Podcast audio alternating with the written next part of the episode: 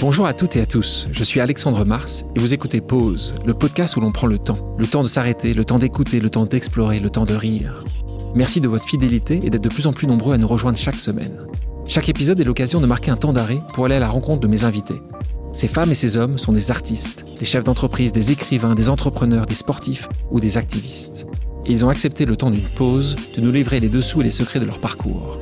Nous allons parler de réussite et d'échec, d'engagement et de mission, d'entrepreneuriat et de défis. Un moment unique et sans concession pour vous inspirer et vous évader. Vous êtes en pause, soyez les bienvenus. C'est peut-être la première fois que vous entendez la voix de mon invité. Non pas qu'il soit un taiseux, mais il est l'homme des coulisses. C'est un homme de l'ombre qui maîtrise la lumière. Tapis dans la régie, marionnettiste du PAF, on lui doit certains des plus beaux succès de la télévision de ces 30 dernières années. Vous connaissez forcément son travail parce qu'un jour vous avez regardé la télévision et qu'un jour vous avez partagé une vidéo brute. Assommons-nous de chiffres. 6 millions de vidéos brutes vues par jour rien qu'en France. On parle d'un milliard par mois dans le monde. Et à l'origine de tout ça, 4 mecs. 4 anciens de canal, dont mon invité, Renaud Levanquim. Homme de télé, il a su se réinventer, se renouveler et finalement participer à inventer une nouvelle façon d'informer. Il fallait que j'en sache plus, il fallait que l'on connaisse les dessous de ce succès contre toute attente. Salut Renaud. Bonjour Alexandre. Un sacré morceau du PAF, certes, mais tout n'a pas été un fleuve tranquille pour toi. Tu as débuté des études de médecine, mais tu as arrêté au bout de deux ans. Tu rêvais de cinéma, Chabrol, Romer, Godard, Truffaut, et tu rejoins la télé. Est-ce que tu penses que cette première partie de ta vie, c'était des rendez-vous manqués? Euh, Oui. Oui, parce que j'étais pas du tout. Enfin, je, ne fais pas exactement ce que je souhaitais faire quand j'avais 20 ans. Je voulais être cinéaste. Et donc, à l'époque, il y avait une grande école de cinéma qui existe toujours, qui a changé de nom, qui s'appelait à l'époque l'IDEC, qui s'appelle la FEMIS aujourd'hui, qui est une école d'État, qui devait, euh, engager, recruter qu'une vingtaine de personnes sur plus de 1000 personnes qui concouraient. Et j'ai raté trois fois cette école, et on n'avait pas le droit de la passer quatre fois, sinon j'aurais tenté une quatrième fois, mais euh, j'avais pas le droit. Et donc j'ai ensuite fait une école de cinéma technique qui s'appelle l'école aux Lumières, qui est l'autre école d'État, mais qui fabriquait plutôt des directeurs photo, etc., des scripts, des ingénieurs du son. Et, euh, et j'ai fait ça. Mais comme en parallèle, je fais des études de médecine, puis de biologie, j'ai eu un parcours euh, d'origine euh, qui était un peu chaotique et puis un peu mélangé. Et quand est-ce que tu te rends compte que tu seras jamais cinéaste? Est-ce qu'à un moment tu t'es rendu compte de ça Eh ou ben, En que- fait, moi j'étais, j'ai commencé dans le, j'étais assistant opérateur en long métrage, c'est-à-dire qu'à l'époque le cinéma c'était la pellicule, maintenant plus beaucoup. Et donc il y avait des assistants opérateurs, des deuxièmes assistants opérateurs, donc c'était au bas de l'échelle des assistants opérateurs, qui chargeaient les magasins de pellicules, qui vérifiaient la fixité d'objectif, enfin, qui faisaient des tas de choses qui étaient indirectement liées à la caméra, mais qui ne, qui ne mettaient pas l'œil dans le viseur. Et je faisais ça, donc j'étais très heureux de faire ça sur des longs métrages. Tu te souviens de ton premier long métrage? Oui, mais les premiers films que tu fais en général, c'est des films de copains ou des films d'auteurs qui voient pas forcément euh, le jour d'un point de vue d'une commercialisation importante. Je me souviens de pas mal de films, mais les premiers, c'est toujours des tentatives euh, très euh, parallèles. Mais en tout cas, moi, je me souviens bien qu'à un, moment donné, on m'a proposé d'être caméraman en reportage, euh, donc à la télévision. Et pour moi, je changeais de statut parce que je passais d'un endroit où je chargeais des magasins de pellicules à un endroit où je mettais l'œil dans le viseur. Puis quand on aime l'image, ce qui était mon cas quand j'étais beaucoup plus jeune, et même aujourd'hui d'ailleurs, euh, le fait de pouvoir prendre une caméra et de filmer avec, même si le sujet est plus de la fiction ou du cinéma, mais du reportage, donc la vie, euh, c'était attirant. Et donc j'ai switché à ce moment-là. Puis je me suis rendu compte que je passais d'un univers qui était un univers de reconstitution de vérité, mais qui n'était pas forcément la vérité, qui est des films, des histoires, un univers qui était la quête de la vérité, parce que j'étais, euh, comme on appelle ça aujourd'hui, journaliste reporter d'image euh, au départ à la télévision. JRI. donc c'était- JRI, exactement. c'est- donc c'était ça.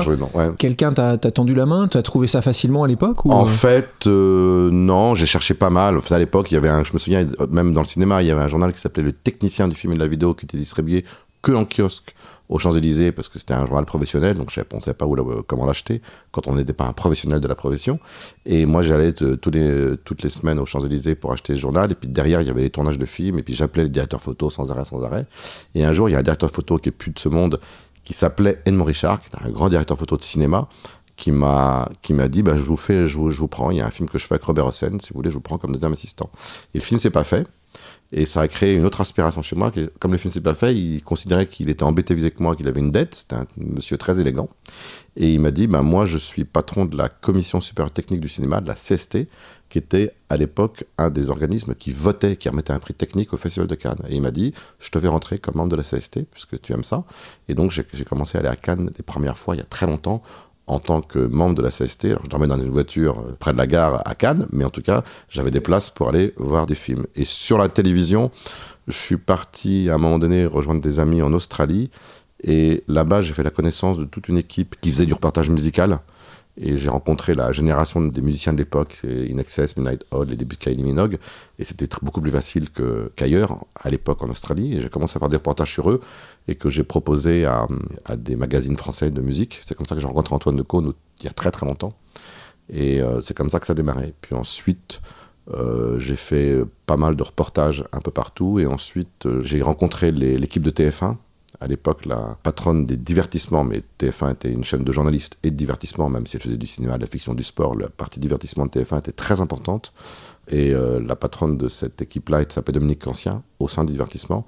Et j'ai commencé à travailler avec cette équipe-là. Je suis devenu réalisateur euh, là-bas. Tu parles de TF1, mais il y a eu aussi, euh, avant ou après, iTélé, Canal+, M6, la production du Grand Journal, le Sacré Soirée, l'ouverture, la clôture du Festival de Cannes, la cérémonie des Césars, le Grand Show du Bourget. Il y en a beaucoup d'autres. Est-ce que tu as eu envie un jour de passer devant la caméra? Jamais. Parce que c'est souvent. De, l'autre côté du miroir ah Oui, exactement. Non, jamais. Non, jamais. Franchement, c'est pas mon truc du tout. D'abord, je serais pas bon. Et puis, euh, je suis pas fan, mais même là, je suis pas super à l'aise non plus. Enfin, j'ai l'air comme ça, mais je suis pas un des exercices que j'aime ça. Non. Puis, moi, j'avais envie d'être. Euh, j'avais envie de fabriquer. Euh, et j'avais envie d'être en régie. Et c'est un peu comme la. Moi, j'ai souvent comparé mon métier à la cuisine quand je faisais des grands directs, euh, ou quand j'en fais encore, mais je réalise beaucoup moins, ou, quasiment plus, mais je, je, me comparais un peu à un, chef en cuisine. Il y a un service, il est midi, les gens vont arriver, et là il y a un coup de feu où tout le monde doit être en place, et c'est vraiment une notion de service. Je préférais être en cuisine que dans la salle. Parlons de toutes ces émissions que tu as, produites. Quelle était ou quelle est l'émission que tu as préféré euh, réaliser euh, dans toutes ces années à la télévision? Mes souvenirs les plus mémorables, moi, de réalisateur, c'est le Festival de Cannes. Au Festival de Cannes, on ne fait pas que capter un événement préexistant à soi-même, ce que font souvent la télévision, mais on produit l'événement pour le capter. Et donc il y a un moment avant l'événement qui est, bah, il faut faire la mise en scène du Festival de Cannes. Moi j'ai adoré ça parce qu'à l'époque, euh, c'est Michel Denisot qui m'a proposé de faire ça. Euh, je crois que c'est Michel Denisot et Gérard Depardieu qui avaient pensé, qui qu'on avait parlé avec Pierre Lescure et Alain de Greff, et euh, ils avaient décidé de ne plus confier les, les cérémonies à un animateur de télévision, mais aux artistes eux-mêmes. Et que ça se passe, entre eux. Et donc, moi, pour moi, c'était l'occasion de travailler avec des immenses acteurs et actrices dans un contexte qui est très particulier pour eux, parce qu'ils ne font pas ce qu'ils font d'habitude. Il n'y a pas dix prises, il n'y en a qu'une seule, c'est en direct. Et donc, c'est assez périlleux. Et donc ça, c'est des grands souvenirs de réalisation. Dans tout ce que tu as pu euh, réaliser et produire, est-ce qu'il y a une émission que, que à l'inverse, tu dis, tiens, celle-là, j'aurais pu ne pas la faire? Tu es fier de... de non, il y a plein d'émissions que j'ai ratées j'ai pas d'émission dont j'ai eu honte. Il y a des moments de télé que j'aurais pas fait. J'ai pas de souvenir là, mais il y a des moments, il y a des moments donnés quand on produit une émission, on se dit tiens, j'aurais pas dû poser cette question, j'aurais pas dû produire cette séquence. Ça m'est arrivé. Mais euh, des émissions, non, j'ai, non, j'ai pas, j'ai honte d'aucune émission. Puis j'ai vu que ton surnom, en tout cas un de tes surnoms à TF1 était le chinois. Alors je rappelle à nos auditeurs que tu es d'origine vietnamienne. Euh, tu expliques que ce sobriquet n'avait aucun caractère raciste et même que ce surnom te distinguait. pour être franc avec toi, j'ai un peu du mal à le croire. En tout cas, c'est peut-être une, la vision que tu avais peut-être à l'époque, euh, parce que le paysage audiovisuel français n'est pas connu pour une grande diversité. Est-ce que ça, c'est pas du racisme ordinaire? Comment tu le vivais, toi? Moi, je le vivais pas mal du tout. Alors après, si on a un débat éthique sur le, sujet en soi, peut-être, moi, pas du tout. En vrai, je le vivais pas mal. Euh, pour plein de raisons. D'abord, il y a un truc qui est. Euh, encore une fois, j'ai 60 ans, je viens d'une génération où les tolérances, ça n'allait pas de soi. À l'époque, quand j'avais 10 ans, il y a 50 ans. Aujourd'hui, euh, bah, Alexandre, toi, tu es plus jeune que moi quand même, tu vois, il y a souvent des auditeurs qui sont beaucoup plus jeunes que moi. Euh, la réalité, c'est qu'aujourd'hui, il y a des tolérances, je ne dis pas qu'on y est complètement, mais qui ne sont pas les mêmes vis-à-vis des sexualités, des genres, des ethnies, etc. Il y en a. Ah, moi, je viens d'une époque où c'était pas, c'était pas usuel. Donc, objectivement, ça me paraît vraiment rien. Par ailleurs, euh, moi je suis d'origine vietnamienne, mais mes parents avaient un souci d'intégration. J'ai pas vécu dans une communauté vietnamienne, ils voulaient absolument qu'on s'intègre. Donc moi j'ai passé ma vie de jeune sans refuser qui j'étais. après, je fais me suis jamais posé la question dans des termes très analytiques, mais j'ai passé ma vie d'enfant et d'adolescent à essayer de me distinguer avec ce que j'étais euh, d'un point de vue physique, parce que ça se voit quand on n'est pas, quand on est vietnamien par rapport à un français, mais je le vivais pas comme une, euh, comme une brimade ou une vexation. Enfin, il y avait rien de, j'étais pas gêné par ça. Après, par extension, qu'on dise euh, les Chinois lui dire les Vietnamiens, bah c'est. Tu penses pas qu'aujourd'hui tu serais le Renault aujourd'hui qui a 25 ans ou à 30 ans qui rentre chez TF1 ou dans un média, tu penses pas que le mec qui dit ça, tu, tu irais vers lui et tu lui mettrais une droite? Non, moi je pense que, pour être très franc, hein, c'est pas du tout une posture, hein, c'est vraiment très sincère. Je pense que c'est la vérité. Bon, je suis pas chinois, je suis asiatique. Ça me dérange pas qu'on m'appelle l'asiatique. On, va dire ça comme ça. Après, ça me résume pas. Mais tant que les gens euh, le disent comme ça, il se trouve que j'ai des amis qui m'appellent comme ça. Donc ça me dérange pas dans, le métier. Enfin, vraiment, j'ai jamais été gêné par ça. Tu t'es peut-être euh, habitué. Euh, oui, mais si tu veux, c'est comme si quelqu'un est breton, on l'appelle le breton. Euh, moi, j'ai entendu dire, qu'on parlait de, je sais pas, de Bertrand Maheu, de Vincent Bolloré ou de Patrick Hullet qui sont bretons, le breton. On ne considère pas que les types sont bretons, on les appelle le breton, c'est vexatoire. Mais tu penses qu'aujourd'hui, le penduli est allé trop loin de l'autre côté en disant on n'accepte plus justement le. Pour être très précis, ça dépend des, sujets. Je pense que sur le sujet des femmes, la, pendule n'est pas allée trop loin et c'est bien qu'elle y aille, parce que ça a été tellement dur pour elle pendant longtemps que euh, c'est bien que ça y aille. Sur plein d'autres sujets, je suis un peu d'accord avec le bouquin de Dupont-Moretti. Je trouve que euh, faut un peu arrêter. Euh, on, peut, on quand même se dire les choses, parler, c'est pas très grave. Moi, on m'a déjà traité, ce qui m'a beaucoup vexé. J'ai entendu il y a deux ans, il y a quelqu'un qui m'a dit ah et en plus celui-là il est nyakwe. Ça j'ai pas aimé, ça m'a vexé. Mais le chinois, je m'en fous. Et pour toi, la différence euh, entre un chinois et un nyakwe, c'est. Bah, elle est sémantique, au sens où le chinois, ça, ça définit quelqu'un sans qu'il y ait de jugement de valeur. C'est une réalité. Je suis pas chinois, mais on comprend bien ce que ça veut dire. Le nyakwe, c'est clairement vexatoire, je trouve. À l'école, en revanche, tu disais, tu disais que c'est là où tu en as peut-être un peu souffert. Euh. Est-ce que tu penses que ça t'a endurci ou quand tu cherchais un logement enfin est-ce que logement j'ai eu une, une, histoire rigolote mais ça m'a fait marrer plutôt c'est que le premier appart que je loue avec ma copine quand je suis étudiant. Je suis tellement content de l'avoir parce que c'était plus facile qu'aujourd'hui. Hein. Quand je vois les jeunes qui louent des apparts là, je sais pas comment ils font, s'ils n'ont pas 17 cautions, ils n'y arrivent pas. À l'époque, c'était plus simple. Je le loue et je viens de chercher les clés qu'un jour après parce qu'ils se libéraient. Et j'arrive à l'agence. L'agence me dit Je suis désolé, monsieur Levanquim, vous l'avez pas. Finalement, la propriétaire l'a repris. Je dis Pourquoi? Elle me dit Parce qu'elle vous a vu dans l'escalier, elle avait peur que ça sente la friture, donc elle s'est dit non. Donc ça, ça m'a fait. Ça fait sourire. Bah, c'est un préjugé idiot, mais oui. Non, Sur moi. le moment, t'étais pas juste. Non, j'ai, je me souviens pas du tout avoir souffert de ça. Très sincèrement, je me souviens avoir pas eu envie de dire que j'étais asiatique, puisque quand j'étais à l'école tout petit, je faisais croire que j'étais eurasien. Et puis quand ma grand-mère m'amenait à l'école, qui est très vietnamienne, qui était très vietnamienne au sens même vestimentaire, je lui demandais de changer de trottoir à 100 mètres de l'école. Donc je voulais, mais je pense que les enfants, ils n'ont pas envie de se distinguer, ils ont envie d'être comme les autres. C'était pour cette raison-là. Et puis moi, à l'époque, là, l'école, encore une fois, c'était pas les usages. Hein. Je devais être le seul étranger. Il y a que des blancs. on peut dire ce qu'on veut, mais la société, c'est métissé un peu quand même. Donc heureusement. Être issu justement de la diversité ou, ou de l'immigration, tu as dû travailler plus dur ou tu penses que pas vraiment? Donc non, c'est. Enfin, me concernant pas. Après, ce que je, euh, je pense que c'est un sujet général, ce que tu dis toi. Euh, c'est, mais me concernant, il faut être très franc, non, pas du et, tout. Et toi, dans, dans la capacité que tu as eu à, faire progresser euh, certaines personnes dans ton entourage, est-ce que tu as peut-être d'une manière invisible utilisé ce terme de quota avec des gens que tu vas essayer de faire faire monter plus vite? Parce que pas du tout. Non, d'ailleurs, je trouve non, je crois pas. Non, moi, ce que je sais, c'est que ce qui a pu me ce qui m'a endurci jeune, c'est pas l'expérience de la différence, pour reprendre ce que tu dis, c'est l'expérience de la vie. Moi, j'ai été très vite euh, responsable de famille jeune, donc ça, ça a dû conditionner mon plaisir à diriger une entreprise. Plus. Mais, diriger une entreprise pour la mission d'avoir les moyens de tes ambitions, pour avoir de, bah, la protection de, des gens euh, pour qui tu je trouve que, travailler? Je trouve que euh, moi j'ai fait beaucoup beaucoup de choses différentes euh, mais une des choses qui me valorise beaucoup, aujourd'hui en tout cas, et qui, me, qui est difficile, hein, c'est euh, le fait de réussir à euh, avoir une entreprise qui a une croissance, qui rend les gens heureux, qui fait de la justice sociale et qui est cool à vivre. Alors ça, c'est un truc très compliqué à, à obtenir. et ça, c'est l'une des choses qui me fait le plus plaisir, qui me valorise le plus ou qui me rend le plus heureux d'un point de vue professionnel en tout cas. En, 2016, donc Vincent Bolloré reprend les rênes de Canal+. Euh, c'est pas forcément un secret, je crois, que tu étais contraint de quitter la chaîne à ce moment-là. après plus euh, de 30 Alors, ça ans. s'est pas passé comme ça. Ah, vas-y, bah. euh, En fait, euh, d'abord, je, je me suis jamais fâché avec euh, Vincent Bolloré parce que je le connais pas, je ne l'ai jamais rencontré. Ça, c'est quand même.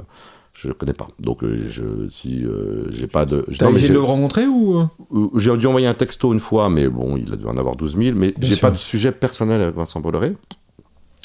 Et en fait, c'est c'est plutôt moi qui ai suscité ça, et ça s'est passé très simplement. Le- Maxime Saada à Canal me dit, alors que Rodolphe Bamer est plus là, c'est le premier partir, moi je suis le deuxième, donc euh, c'est en train de se, se réorganiser, me dit tiens, on va continuer le grand journal dans ces conditions-là. Moi je dis dans ces conditions-là, j'y crois pas du tout. Donc euh, je, je souhaite pas continuer dans ces conditions-là, donc je veux bien le voir pour lui dire, mais en tout cas, ce, qui vous proposez, ce que vous me proposez, ça me va pas. Et Maxime me dit, très sincèrement, il me dit, t'es sûr que je dis ça? Parce que et je dis oui, tu dis ça. Et, euh, j'ai dit ça, et donc il a dit, on arrête le grand journal. Et après, euh, ça s'est ça s'est accéléré. Mais euh, j'ai pas de sujet avec lui, je l'ai jamais rencontré, encore une fois, sans Bolloré. Mais le point était que tout d'un coup, ce qui était ce que tu faisais au quotidien depuis une trentaine d'années s'arrête. Ouais. euh, euh, d'une manière assez euh, brutale, même si c'était décidé et voulu. Qu'est-ce qui se passe? Qu'est-ce qui se passe avec Renault euh, en 2016 Ben moi, là, d'abord, je me dis, j'ai, euh, je dois avoir 56 ans. Je me dis, je vais arrêter la télé. Euh, je vais aller faire du cinéma, c'est ça qui m'intéresse. Donc, je vais aller réaliser des films, en écrire. En tout cas, je vais, je vais faire ce que j'ai envie de faire depuis toujours, que j'ai jamais fait. Et puis, je me sens suffisamment armé, costaud, pas inquiet pour y aller euh, avec confiance.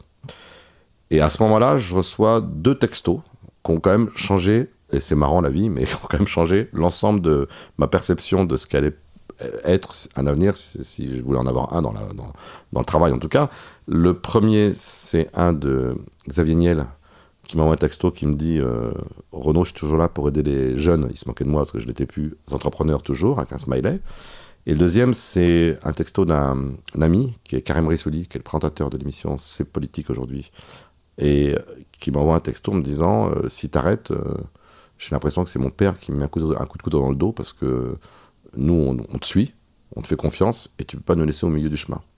Et donc j'ai vu euh, mes deux potes, Karim Brissoli et Mathias Illion, qui est son rédacteur en chef, son producteur, et je leur ai dit bon bah euh, ok, je vais refaire un peu de télé, en tout cas dans votre couloir de nage à vous, qui est l'information et la société, par, par le reste, au moins. Et puis après, j'ai donc euh, et c'est ça qui a déclenché Brut en fait. Il se trouve que au-delà de ça, il y a j'avais rencontré quelques années avant un garçon qui s'appelle Guillaume Lacroix, qui était lui producteur, avec qui on s'était associé faire des choses ensemble, et qu'il avait décidé de partir avec moi et de, me rejoindre et qu'on puisse d'imaginer qu'on puisse créer quelque chose ensemble.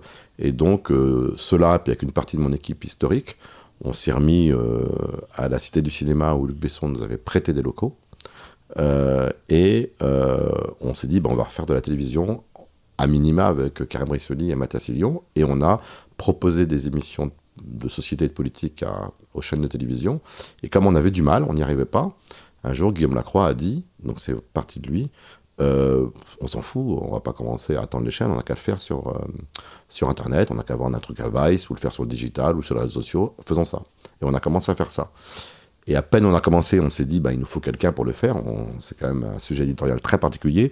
Et il se trouve qu'il y a un type qui était, que je connaissais depuis très longtemps, parce que c'est un ancien de ma première maison de production, qui était là quand on a créé le Grand Journal et qui a été un des architectes du Petit Journal avec euh, Yann Barthès et Laurent Bon, et euh, qui s'appelle Laurent Lucas. Et lui, c'est quelqu'un qui a une vraie euh, envie et donc une bonne expérience de comment raconter l'info, ce qu'il avait fait, lui, avec cette équipe à l'époque du Petit Journal, aux Millennials. Et lui, il commençait déjà à se dire, euh, les millennials, ils ont changé de paradigme, ils sont plus dans les mêmes usages, euh, ils, ils regardent plus la télévision, ils commencent à regarder les réseaux sociaux, il avait envie d'aller euh, vers ça. Et donc, on s'est rencontrés, on a créé Brut. Et ça, c'était à quel moment après ton départ de Canal C'était six mois après. Et ce qui est marrant, c'est qu'un jour, je vais prendre un café, c'est vraiment le hasard, hein, et je tombe sur Roger Coste, qui, était, moi, un mec à qui je me suis beaucoup engueulé dans les années du Grand Journal, parce qu'il était le directeur de la régie de Canal. Ah bah oui. C'est-à-dire, c'est lui qui mettait la pub dans mon émission et moi, j'étais pas content parce que je trouvais que la pub était trop grande, pas au bon endroit. Donc, on n'arrêtait pas de s'engueuler avec euh, beaucoup de sympathie, mais on s'est quand même pris la tête tous les deux. Et je le croise au- au- au- dans un café parisien Et il me dit, euh, je lui dis, qu'est-ce que tu fais? Il me dit, bah, je suis parti de Canal. Et je dis, ah bon, et tu fais quoi? Il me dit, bah, là, j'ai ça, ça, ça. Mais je lui dis, t'as pas envie qu'on fasse un truc ensemble? Je me demande pourquoi. Bah, J'adorais Pourquoi tu dis ça? Bah, Parce que je, pense Eh que oui. j'avais du respect, de l'admiration pour sûr. lui, et, mais que ça ça s'était pas exprimé au travers d'un projet ensemble. Ça s'est exprimé dans des, dans des conflits. Et euh, je lui dis, tu veux pas nous rejoindre? Et euh, évidemment, il a été euh, l'un des architectes importants de, de Brut. Vous êtes donc les quatre euh, mousquetaires de Brut. Euh, Est-ce qu'il y a quelqu'un d'autre que vous quatre qui était donc tu as parlé aussi de Luc Besson, tu as parlé de Xavier Niel. Là, on Ah, arrive à Après, c'est avoir des gens qui sont pas euh, médiatiques, mais il y a, y a plein de gens importants. Ouais. Moi, j'ai rencontré il y a 40 ans euh, un, un type qui était charcutier traiteur, qui s'appelle Arnaud Crétain, qui est devenu ensuite un assistant de production, un chargé de production, un directeur de production, un chef de production, et euh, qui est aujourd'hui le, le patron de, l'ensemble de l'exécution de la production de, de Brut. Et objectivement, il n'y a pas ce mec-là dans ma vie, j'y arrive pas. Euh, donc là, on, comprend l'idée de Brut. Ce qui est intéressant dans cette idée-là, c'est que ça, elle provient d'un échec, un échec ou un semi-échec. Vous n'arriviez pas à vendre vos produits, peut-être que ces chaînes auraient acheté vos produits. Vous aurez continué Ah oui. ce couloir de nage Ouais, que vous connaissez sûrement. parfaitement. Donc c'est intéressant pour ceux qui ont parfois du mal et qui disent tiens comment je peux me réinventer? C'est ça sert aussi à ça les échecs, c'est c'est de pouvoir essayer de trouver une, une solution à ces échecs. Pourquoi le nom Brut, Renaud? Ben, alors, je vous ai parlé tout à l'heure du, du rédacteur en chef, hein, du producteur de Karim Rissoli qui s'appelle Mathias Sillons. Il arrêtait pas de dire, mais sans arrêt, vous comprenez les gars, qu'il faut qu'on fasse de l'info brute, on n'en peut plus, etc. C'était un élément de langage qu'il avait tout le temps, donc c'est lui qui a créé ça. L'Internet a permis de nombreux néologismes. On, on sait par exemple, on Uberise, on Googleise, et on entend de plus en plus aujourd'hui faire une vidéo à la brute. Euh, Est-ce que tu peux nous expliquer, c'est quoi une vidéo à la brute? C'est marrant parce qu'on a eu des explications successives sur ce qu'on faisait. On a vraiment appris en marchant avec, euh, avec euh, Laurent et Guillaume. Euh, au départ, on disait on fait un média euh, digital. Enfin, on fait des vidéos sur le digital. Après, on s'est dit non, on fait des vidéos sociales, parce qu'on est quand même au départ. Maintenant, on est un peu ouvert sur d'autres types de plateformes, mais on était vraiment euh, que sur les réseaux sociaux. Après, on s'est dit, et je pense que c'est ce qui ressemble le plus à ce qu'on est, on s'est dit, on fait des vidéos, en fait, qui engagent des conversations. On, est, on a vécu avec ce terme-là pendant longtemps. C'est-à-dire que nous, on avait une obsession, c'était d'engager des conversations, parce qu'on se disait, en fait, nous, notre public, qui est plutôt une communauté aujourd'hui, il n'aime pas qu'on lui dise quoi penser. On fait, fait même pas, on n'est même pas une arme anti-fake news. On lui dit pas ça c'est juste, ça c'est faux. Nous, on essaye de mettre en perspective des sujets, de les mettre en contexte, de raconter l'histoire d'un événement, et après on engage la conversation. Et c'est les conversations qui suivent la publication de la vidéo qui elles orientent ou pas, euh, ou créent de la discussion, de la polémique, ou pas d'ailleurs, ou euh, de la pédagogie autour de la vidéo. Et ensuite, on s'est dit, moi très vite, je me suis dit, on est en train de faire un média, quand même. J'ai eu cette perception que on faisait pas des vidéos, mais qu'on était devenu un média. Et, euh, et euh, ce qu'on voit aujourd'hui, c'est que ce média, il est, il est, il engage les conversations, mais qu'il est considéré par les, la génération, les 70% minimum de, de ceux qui suivent Brut ont moins de 35 ans aujourd'hui, il est considéré comme une valeur pour eux. Donc en fait, euh, mais très franchement, quand je travaillais pour Canal+, j'avais une sensation, alors que c'est un média euh, dit traditionnel, mais ça n'a pas beaucoup de sens, média traditionnel pour moi et média nouveau, mais euh, que c'était pareil, que euh, un média, il a une responsabilité de relation, qui va autant de relations que de produits à, un public, et que très vite, les gens, s'ils aiment le média, ils deviennent une communauté. Ce qui, moi, m'étonne, c'est que toi qui viens de la télé, mais tu prends l'exemple de, de Laurence, tu prends l'exemple de Guillaume, vous venez tous de la télévision.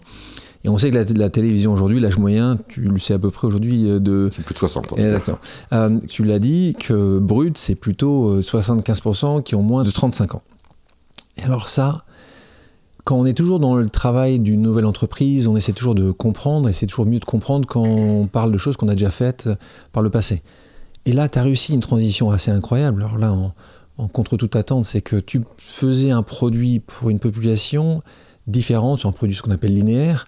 Et là, vous avez réussi à vous réinventer. Comment, comment vous avez fait ça? Parce que là, on est sur deux mondes quand même assez éloignés. Oui, mais pas tant que ça en fait. Euh, euh, Guillaume dit toujours, on croit souvent qu'il y a un débat médias traditionnels et, nouveaux médias. Et Guillaume me dit c'est pas vrai, c'est le débat, c'est nouvelle marque, ancienne marque. Moi, je pense qu'il a raison. D'abord, euh, je pense que on a fait un chemin, mais qui s'est réinversé aussi, parce que en vrai, on a réussi grâce à- à la puissance de Facebook. C'est pas la mode de dire ça, mais c'est la vérité. C'est-à-dire que Brut n'existerait pas sans Facebook. On s'est développé sur d'autres euh, médias sociaux, sur d'autres réseaux sociaux, sur d'autres plateformes sociales. Et après, on a rejoint des couloirs qui sont du pur digital. Quand on fait du Google, quand on travaille sur Google, on fait de la télévision sur le digital. Quand on, mis, on a fait une application, donc avec Apple, c'est pas un réseau social. Et là, on va faire produire en, à la rentrée au mois d'octobre, on produit un prime time pour France Télévisions, qui sera produit par Brut Nature qui est un prime time euh, euh, autour des problématiques environnementales, euh, qui est fait en collaboration avec la Fondation Nicolas Hulot. Donc là, c'est un média qui produit pour un média C'est un média qui produit pour un média, oui, exactement. C'est ça. Mais vous savez, quand vous appelez aujourd'hui quelqu'un pour vous abonner à Canal+, ils vous disent, on peut, avant ils vous disaient, on vous loue un décodeur. Et aujourd'hui, ils vous disent, vous, si vous voulez, on peut vous louer aussi un Apple TV. Et puis, euh, même si vous avez Netflix ou autre sur Apple TV, vous avez aussi une application qui est Canal. Donc la frontière, elle a bougé. Euh, et très souvent, on s'est partagé le boulot. Euh, Laurent, qui est l'âme de l'éditorial, Laurent Lucas, qui est l'âme de l'éditorial de Brut, fait vraiment l'essentiel avec, avec ses équipes. Guillaume fait beaucoup le business. Et puis moi, très souvent, quand on me dit, toi, tu fais quoi? Moi, je dis, je fais des vidéos. Après, c'est quand même c'est bien d'avoir une expérience de comment raconter les vidéos. Alors après, c'est sûr que c'est pas le même instrument de musique. Hein. Vous savez, si euh, si euh, Brut était une mélodie, on pourrait la jouer avec un violon, un piano ou une guitare. Ce serait des distributions musicales différentes, mais ça resterait une mélodie. Est-ce que parfois encore aujourd'hui, tu es ébahi On a donné les chiffres, je les répète, hein, 6 millions de vidéos vues par jour? La réalité, c'est qu'il y a 25 millions d'utilisateurs quotidiens qui regardent, qui regardent des vidéos différentes de Brut. Donc en France, donc, donc en gros, il y a à peu près un tiers des Français qui chaque jour vont voir, vont interagir, parce qu'on parle d'engagement, c'est ça qui t'intéresse aussi beaucoup, sur un de, vos, un de votre média. Est-ce que tu es pas juste incroyablement étonné, ou est-ce que tu trouves que ce succès est légitime vu la qualité du travail que vous faites? Euh, Comment tu expliques ce succès? Est-ce que tu en es étonné? Oui, bien sûr qu'on est étonné. Alors maintenant, on est habitué. parce que tous les jours, on a. Moi, j'ai découvert euh, deux choses très différentes que je connaissais pas du tout dans mon premier métier. C'est euh, la remontée de data, qui est un outil clé pour nous. On n'est pas euh, data-driven, mais objectivement, on travaille beaucoup avec ça. Et donc, on est habitué maintenant à analyser les data, à comprendre l'engagement et la manière dont on fonctionne. Donc, on, on sait un peu, même s'il n'y a pas de martingale. Après, ce qui a été clé, c'est le glissement vers les usages. Moi, je voyais les jeunes autour de moi prendre leur tablette, alors iPhone ou Samsung, Android ou iOS, faire un slide à droite avec leur pouce, et puis sur iOS, regarder l'Apple News, et sur Android, aller chercher une appli de news. Et je me disais, je leur disais, mais en fait, votre journal, c'est Samsung ou c'est Apple. Et euh, en fait, c'est ça qu'ils regardaient. Donc vraiment, nous, on s'est calé sur ces usages-là. Ça, c'est une première chose sur le fait qu'ils regardent dans le métro en mute, sur le fait qu'ils ne retournent pas leur, euh, leur tablette rectangulaire pour voir en horizontal, donc il vaut mieux faire du, format carré, etc., etc. Donc nous, on s'est vraiment calé sur les usages. Et sur la narration, moi, je suis persuadé d'une chose. D'abord, il y a la place pour tout le monde. Euh, nous, on engage la conversation. S'ils veulent avoir des informations plus détaillées en presse, à la radio, à la télévision, vraiment, ça sert à ça aussi. Donc, euh, d'ailleurs, je fais aussi de la télévision. Donc, on était étonné au départ. En fait, on a été étonné tout au début. Au début, on faisait, on a première semaine, on ouvre, le média. Alors d'abord, moi, j'avais l'habitude pour un média, il fallait euh, euh, avoir un diffuseur, louer un satellite. Enfin, il y avait quand même une usine à gaz et un financement important. Avoir une autorisation du CSA, une régulation, etc., etc. Avoir une fréquence. Enfin, c'est pas pareil. Moi, j'ai lancé deux chaînes. J'ai lancé LCI et ça s'appelait télévision, maintenant c'est News avec le groupe TF1 puis le groupe Canal. Donc, je connaissais bien ça, le lancement de médias. J'en avais lancé deux, deux chaînes info. Et euh, on, un jour, on a dit, ben, on lance. Alors là, on a publié, on a fait clic sur notre iPhone, et puis ça s'est publié. Et là, on faisait 20 000 vues, 15 000 vues, 50 000 vues. Un jour, on a fait 100 000 vues, on disait, c'est génial. Et là, on était étonné, c'est qu'un jour, on a une vidéo qui fait 500 000, 1 million, 2 millions, la même vidéo de 10 millions, elle finit à 14 millions. Ce qui est énorme. 14 hein. euh, millions de vues. Et, euh, et, et ce qui a été clé pour nous, c'est que c'était une vidéo qui n'était pas une vidéo à destination française au départ, puisque c'était euh, une vidéo très courte de Bernie Sanders qui taclait l'administration Trump au début du mandat de Trump. Euh, Bernie Sanders, c'est un type assez méconnu en France. Je pense que c'est à ce moment-là qu'on a commencé à comprendre qu'on était en train de fabriquer un média global. Et moi, ce qui me sidère, c'est pas le fait de faire beaucoup de vues ou de faire beaucoup d'engagement, c'est le fait de globaliser le média. C'est le fait de faire que tout d'un coup, la moitié de notre catalogue, il suffit de traduire et il se partage un peu partout dans le monde. Et ça, ça a été la grande découverte de Brut. En parlant de contre toute attente, tu fais et tu travailles dans des médias français, euh, c'est la même chose pour les cofondateurs. Tu fais toute ta carrière ici et tout d'un coup, tu dis, ben oui, je peux certainement développer un média global. Alors, comment tu interagi avec ça? Tu dis c'est faisable, tu dis c'est pas pour moi, tu dis on va devoir embaucher les cinq bonnes personnes.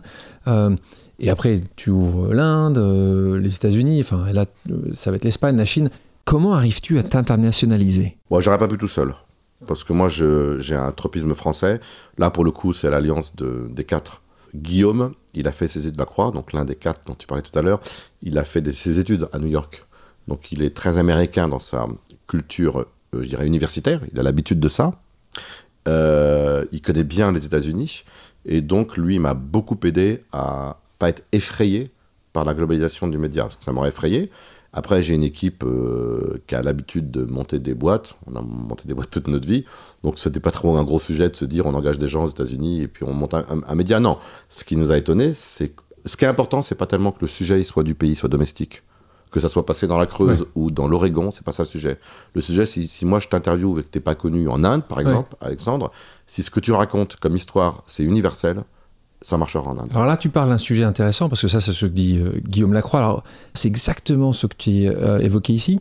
C'est qu'il parle de ces générations qui sont en fait des générations globales. Quand on parle de la génération des, de ces milléniaux, que ce soit les générations Y et Z, en fait, et tu dis la même chose, qu'elle soit à New Delhi, qu'elle soit à New York ou Paris, elle est intéressée par la même chose. Ouais, ça, c'est la grande leçon de brut pour nous, c'est le principal.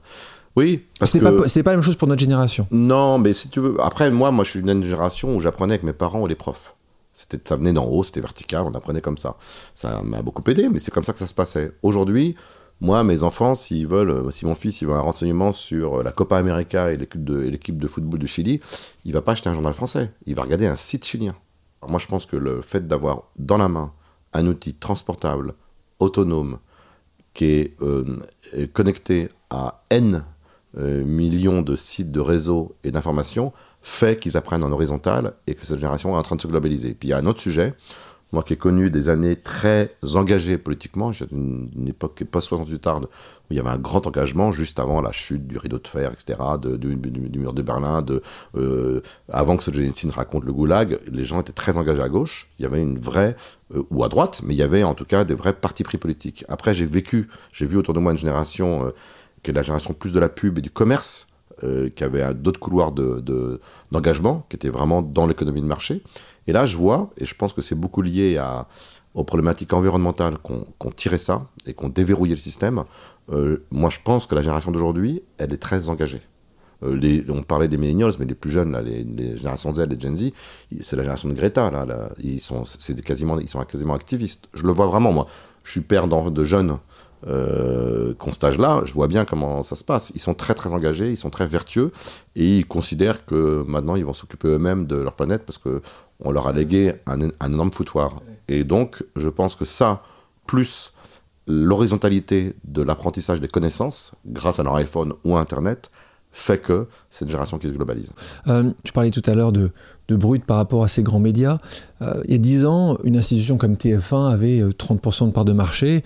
Ils ont perdu un nombre important de parts de marché. Ils ont quand même stabilisé à une vingtaine de pourcents.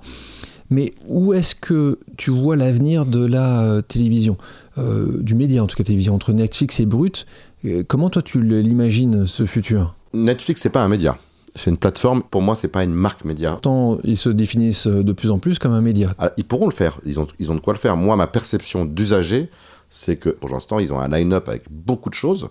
Ils ont une multiplicité de choix telle que c'est difficile de distinguer ce qu'est le média dans Netflix.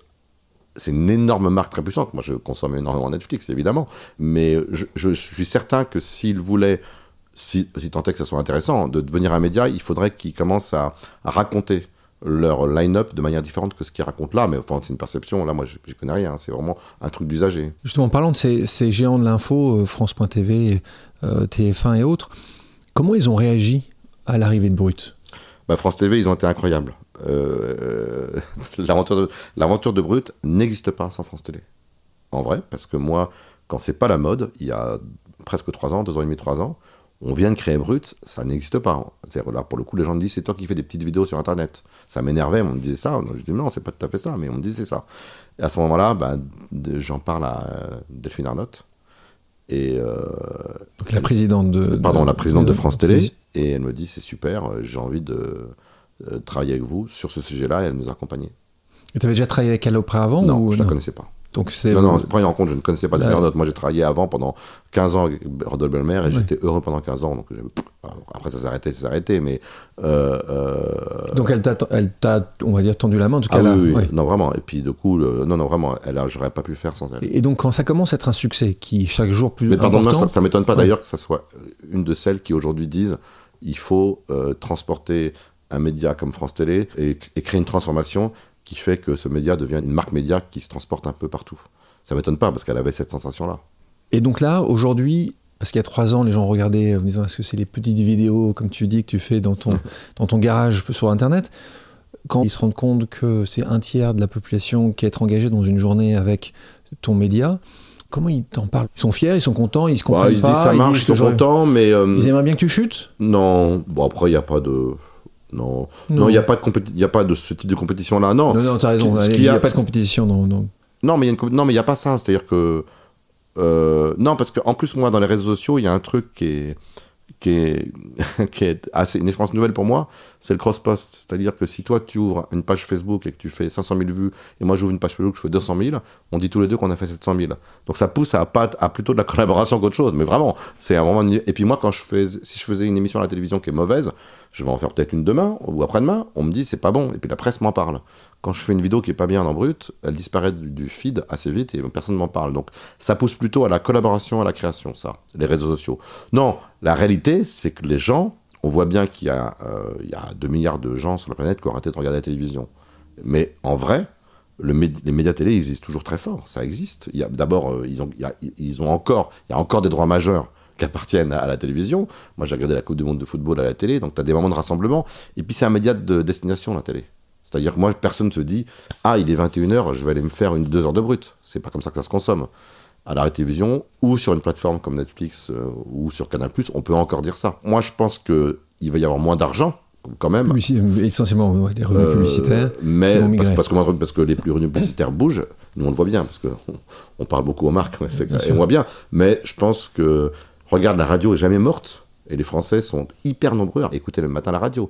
C'est un peu plus low cost, mais euh, ça reste euh, des médias de destination forts, où ils allument. Et, mais c'est des médias d'appartenance. Les gens se disent, je suis France Inter ou je suis RTL. Donc il y, a- un avenir pour les médias plus traditionnels.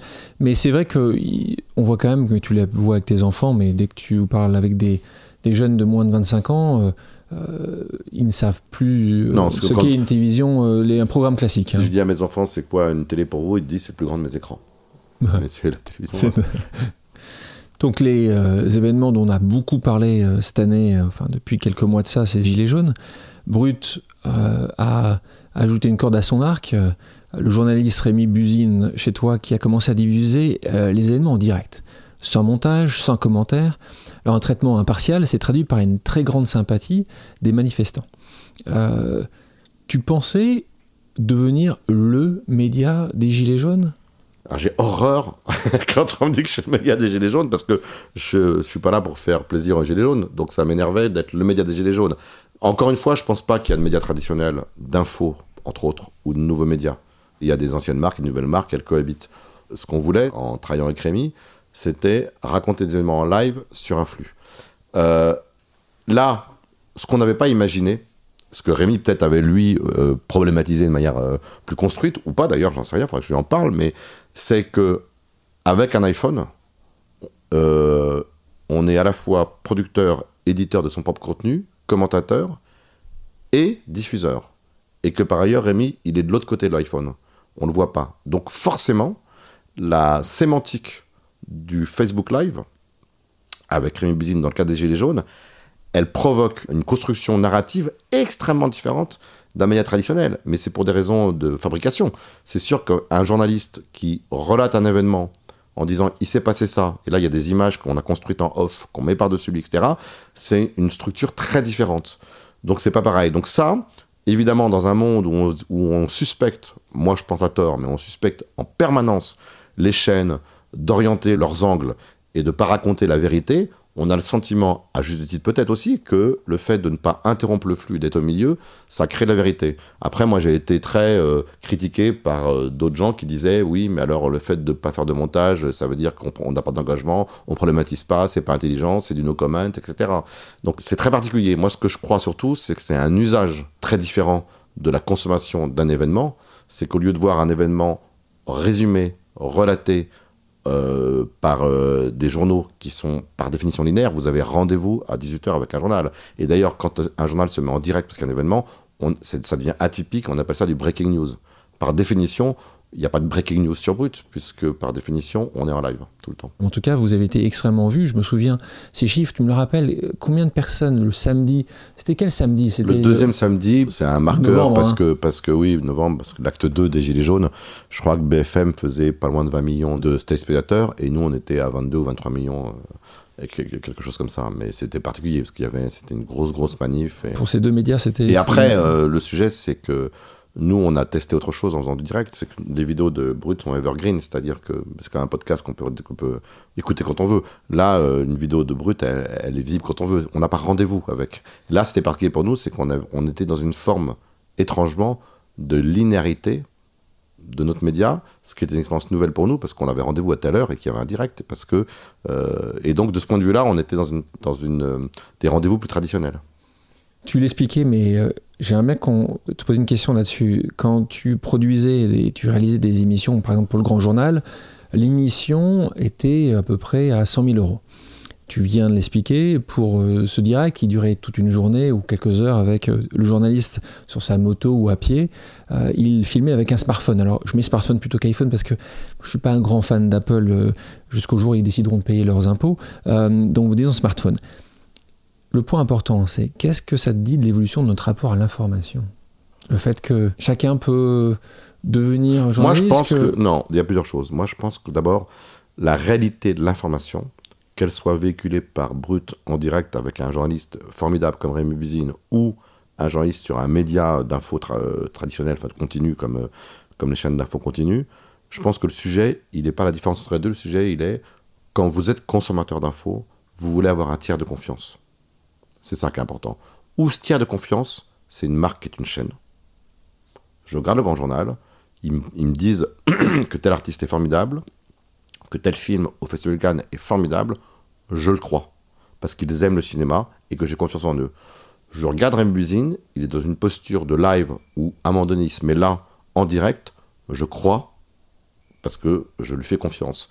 Parce que j'ai confiance dans un média qui s'appelle Brut, et d'ailleurs, j'ai tellement confiance qu'il suffit que je poste mon commentaire pour qu'il soit publié et je peux échanger. Donc je deviens l'acteur principal de mon propre média.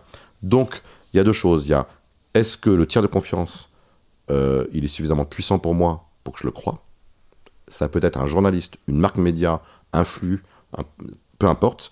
Et la deuxième chose, c'est est-ce qu'une certaine manière, alors c'est la particularité des réseaux sociaux et notamment de Facebook, je suis euh, membre participant de ce, de ce média, puisque moi-même, je peux dire, je ne suis pas d'accord avec ce que tu dis.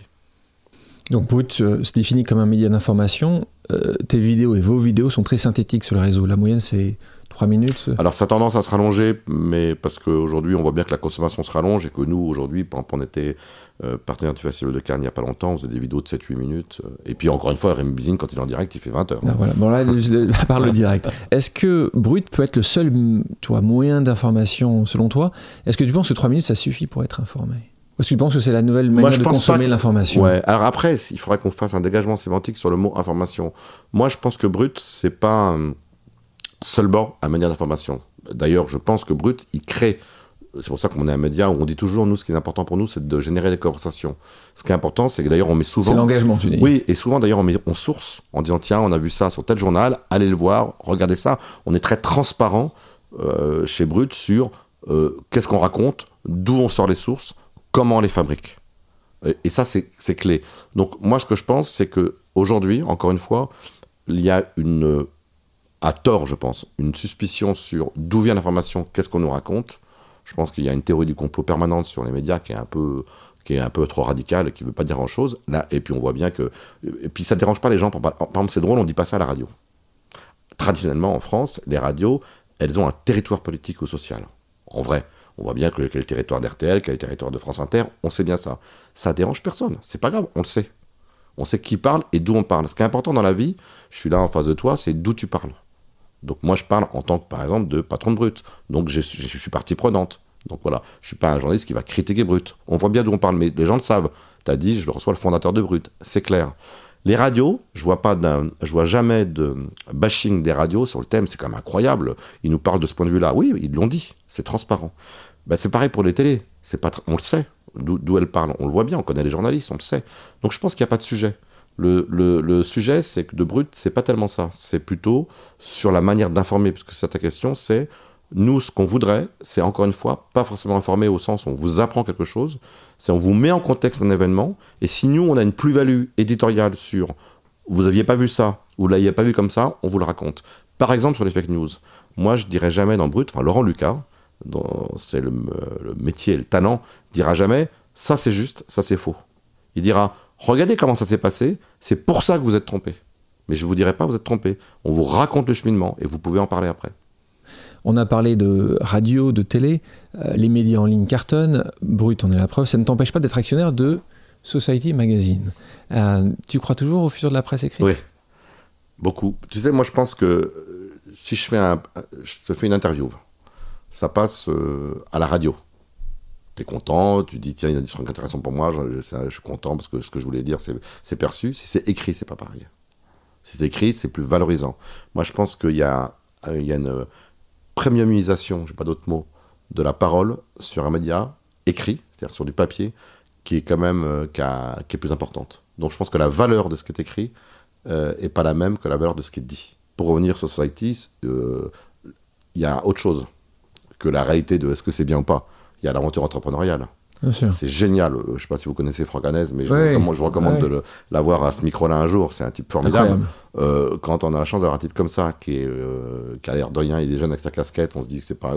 Et, que c'est un immense patron de presse, avec, qui a des sensations incroyables, et il fait un super canard. Donc il y a autre chose parfois que la réussite, je dirais, en puissance de, du média qui compte. Il y a l'objet. Bien sûr. Et Society, c'est un super objet. Le bilan de Brut après trois ans d'existence est épatant. Tu dis euh, que tu t'ennuies très vite. Euh, c'est quoi ton prochain challenge? Euh, Ah oui, parce que j'ai encore faim. je dis pas. Tu dis pas. Non. Il y en a un. Oui. Il y en a un. Ah, d'abord, d'abord, on est adolescent, nous, hein, Brut. Donc, j'ai pas fini avec celui-là. On a quand même notre enjeu, c'est quand même de continuer à se globaliser de manière intelligente, et on a un gros enjeu, et donc on n'est pas du tout, du tout, du, du, tout au bout du chemin de Brut. Et vous, vous voyez euh, indépendant euh, longtemps? Vous pensez qu'un média comme Brut peut être indépendant euh, ad vitam? Bah, D'un point de vue actionnarial? Oui. Non. À un moment ou un autre, vous allez devoir vous adosser. Bah, ou alors, on arrive à. Après, c'est un jeu très compliqué de l'entreprise. C'est une, une expérience nouvelle pour moi. C'est que j'aurais aimé pouvoir être rentable suffisamment vite pour être indépendant. Euh, des choix, indépendant de tes choix, c'est ce que tu veux dire. Ah pardon, non, je veux non, non, là, je parlais d'indépendant actionnaire d'une manière actionnariale. non, non, mais ce que je veux dire, c'est que si j'étais rentable tout de suite, je pourrais très bien vivre comme ça. Euh, je pense que j'ai quand même besoin de, de, de l'extérieur et d'apports extérieurs pour pouvoir euh, euh, m'aider à, faire, à générer la croissance qu'a brute, qui est énorme. Mais à terme, parce que là, tu peux trouver des financiers, et vous, en, vous avez déjà trouvé, et vous en continuez à trouver. Est-ce que tu penses que plus que ça, tu peux créer, comme Vice a essayé de créer, euh, Vice Media, un média en tant que tel et pas forcément être acheté euh, par Disney. Euh. Est-ce que tu, ah tu, penses que tu peux ah vivre. J'espère que c'est ce qui va se passer d'ailleurs. Être indépendant? Oui. D'accord. Ce qui est quand même assez à l'encontre de ce qui se passe aujourd'hui dans ce monde des, de, de l'Internet où l'objectif c'est plutôt aller assez vite vers une acquisition, une introduction en bourse. Oui, donc mais après, moi, j'ai bossé très longtemps dans des médias dits traditionnels, bien que j'aime pas ce terme-là. Quand je bossais à TF1, TF1, il y avait des enfants de la radio qui dirigeaient TF1, c'était que des journalistes. Ah, ils ont fait croire, ils ont dû faire croire euh, à tout le monde qu'ils savaient diriger l'entreprise parce que mais ils avaient ni fait ni euh, le NA, ni HEC, ni école de commerce. Ils étaient journalistes. C'était des mecs qui, venaient des RMC ou d'Europe 1.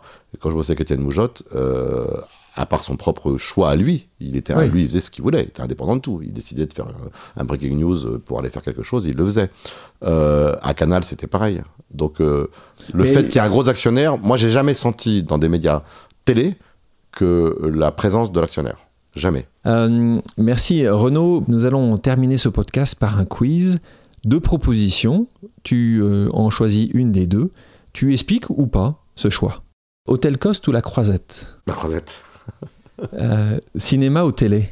Cinéma. Révolution permanente ou ensemble tout devient possible? Euh, les deux. J'ai du mal à choisir là. Est-ce que tu peux expliquer euh, les deux? Bah, parce que j'ai jamais rien fait tout seul dans ma vie. Euh, après, c'est un slogan de campagne de Nicolas Sarkozy, ensemble devient possible. C'est pour ça que je suis hésitant. Euh, euh, La révolution permanente Tu parlais de... Oui, mais révolution de la jeunesse. J'en viens, moi. Je, je- je suis né dans. J'étais étudiant dans les années euh, 75-80, donc on était quand même. euh, C'était ma vie. Euh, Jean-Michel Apathy ou Rémi Buzine?